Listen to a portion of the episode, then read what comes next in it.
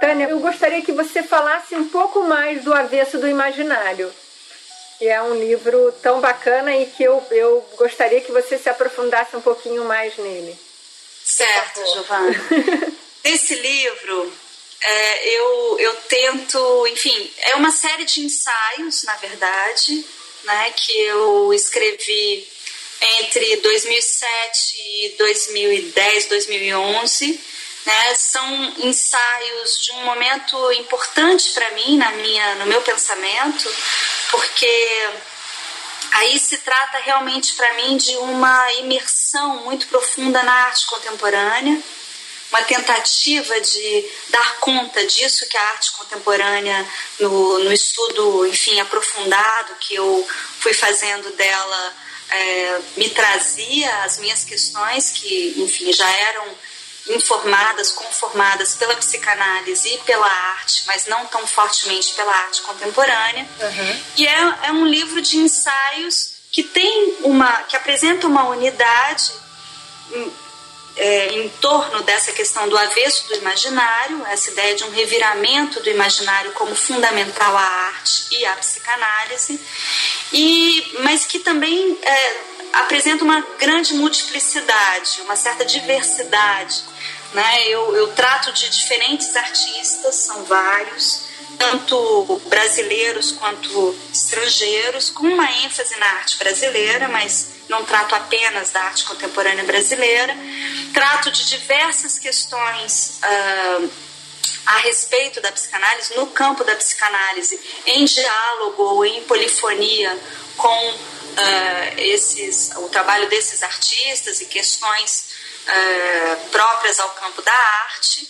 Né? Eu trago também autores que não, não são exatamente do campo psicanalítico, mas que são importantes para mim, especialmente em filosofia, como é, Merleau-Ponty, é, como é, Walter Benjamin e outros.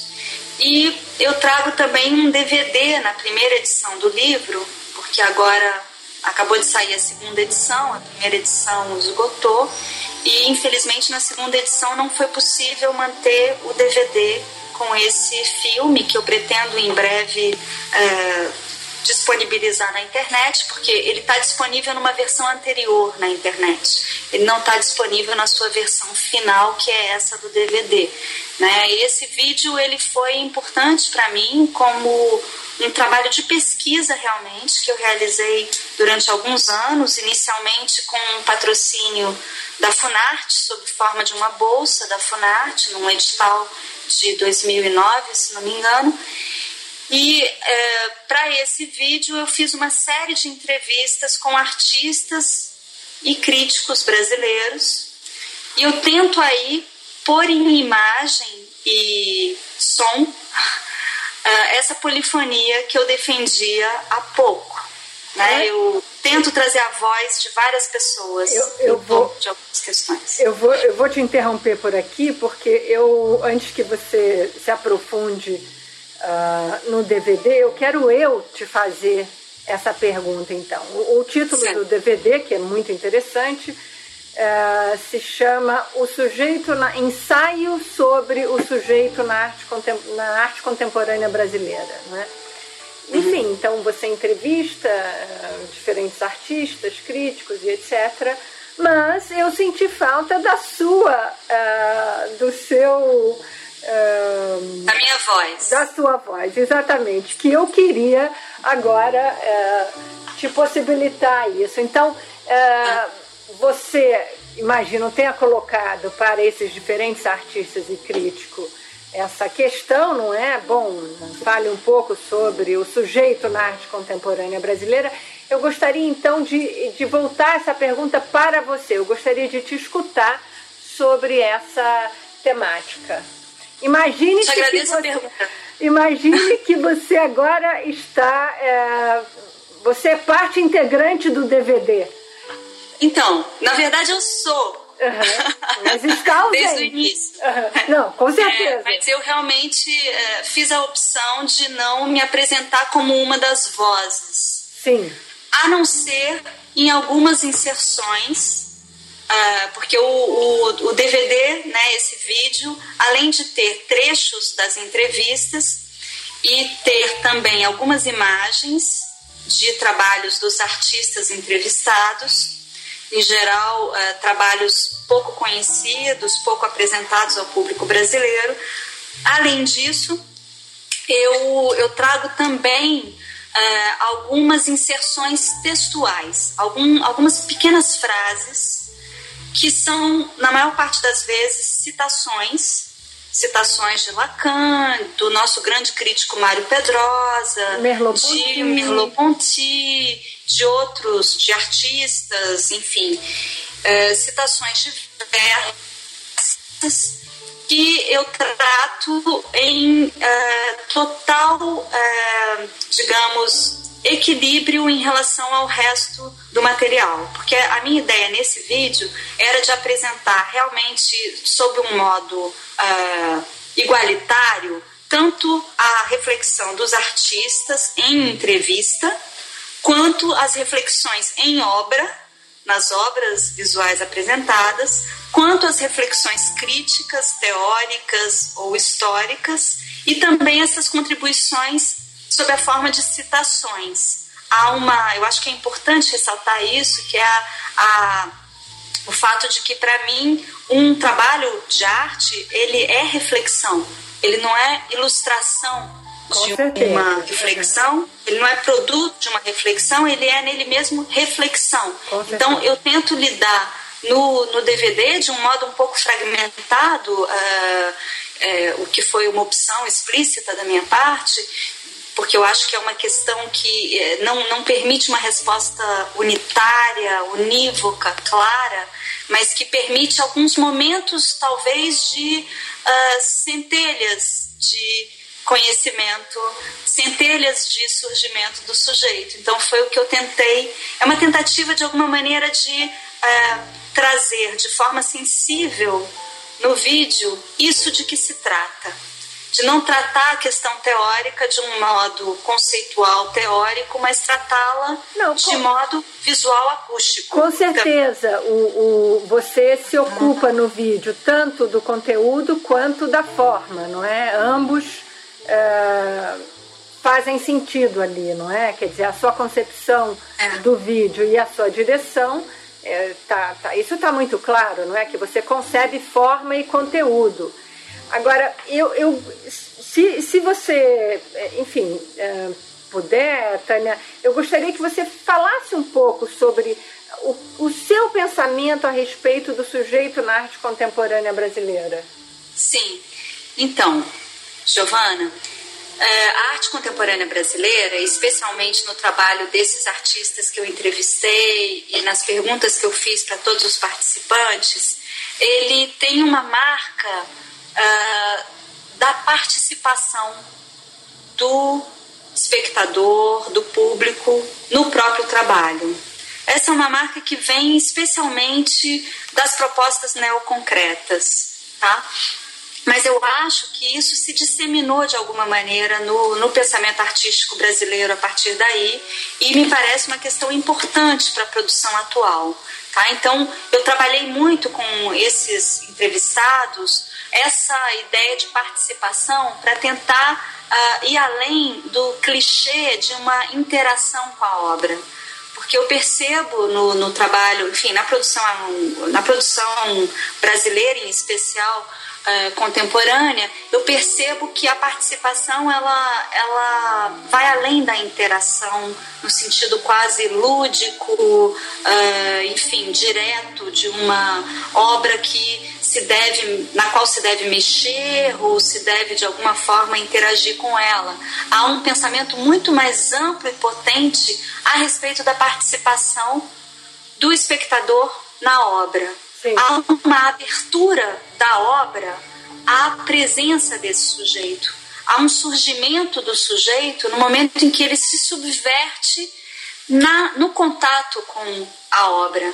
Então, uh, eu acho que o, o ensaio sobre o sujeito na arte contemporânea é uma afirmação de uma presença do sujeito na arte contemporânea brasileira, mas uma afirmação sob o modo de uma certa torção, de uma certa subversão.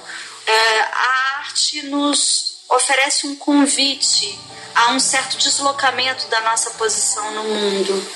E esse convite ele pode ou não ser aceito pelo público. Uh, não se trata de, uh, me parece, uh, fazer o elogio da interação, mas de perceber na arte um endereçamento ao outro. De tal modo que talvez uma imagem interessante, uma metáfora interessante para pensar o trabalho artístico seja aquela da garrafa do náufrago. Aquela garrafa na qual o náufrago coloca um, um papelzinho, não é, com seu pedido de socorro. E aí ele dobra, sei lá, enrola aquele papel e põe dentro da garrafa e lança ao mar. Esse gesto de lançar ao mar é importante porque não se sabe se jamais essa garrafa chegará a alguém.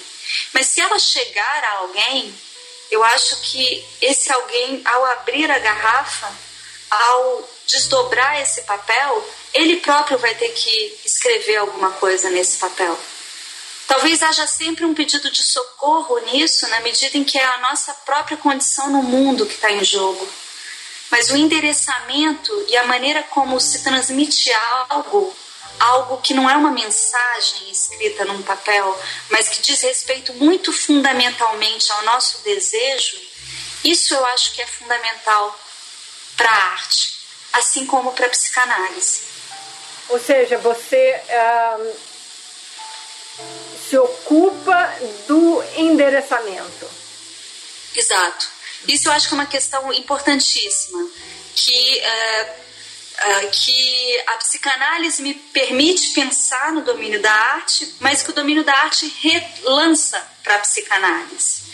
Há algo que se transmite de um real, eu diria, de algo que fica fora da linguagem, impossível de simbolizar como tal, mas que se transmite como uma missão entre nós.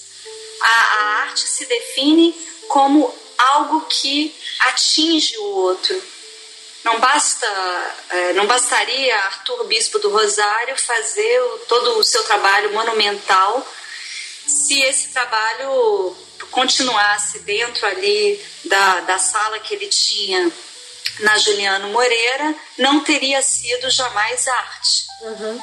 É arte na medida em que chegam algumas pessoas, dentre as quais Frederico Moraes, um importante crítico brasileiro, que leva isso para uma exposição e com esse ato, o que a gente podia entender como delírio antes torna-se arte. Vai à medida que isso é isso atinge é, as pessoas e é, adquire com isso o, uma qualificação como arte há algo aí que se passa entre nós.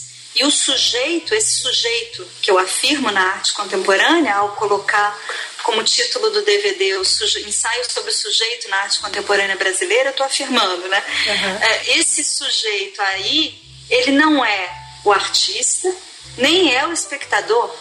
Ele é algo que surge entre os dois. Ele é algo que, um acontecimento que é um convite a alguém, mas que pode não se realizar. Né? É algo muito sutil isso, esse, essa, uh, essa realização cultural que a arte traz. Sutil e ao mesmo tempo uh, fundamental, porque como dizia um outro grande artista brasileiro, do qual eu me ocupo bastante também nos últimos anos, que é Hélio Oiticica, né? Inclusive, um pouco depois de lançar o Avesso do Imaginário, eu lancei um livrinho, se você me permite a propaganda. eu lancei um livrinho sobre Hélio Oiticica, que chama Hélio Oiticica e a Arquitetura do Sujeito, saiu pela editora da UF. E é, Hélio Oiticica, ele fala da cultura de uma maneira que eu acho muito importante, muito interessante. Ele fala da cultura como raiz aberta. E ele junta as duas coisas com um hífen. A cultura raiz aberta. Ao mesmo tempo que a cultura é uma raiz, é algo que nos precede é já uma herança que recebemos, ela é aberta sempre à nossa marca, a nossa inscrição na cultura. E a arte, ela talvez seja o domínio uh, em que uh, somos convidados a essa inscrição que refaz a cultura a cada momento. A cultura é vívida, é pulsante. Nela devemos nos inscrever e não apenas recebê-la. A arte tem a ver com isso. Ok, Tânia, muito obrigada. Agradeço a sua participação aqui no Cultura no Foi um prazer, foi um prazer. Agradeço a você e aos ouvintes pela audição. Esperando que possamos voltar a conversar em breve, Tânia. Obrigada. Claro, será um prazer. Obrigada, Giovana. Um abraço. Até a próxima semana, então, aqui no Cultura no Divã. Um abraço. Tchau, tchau.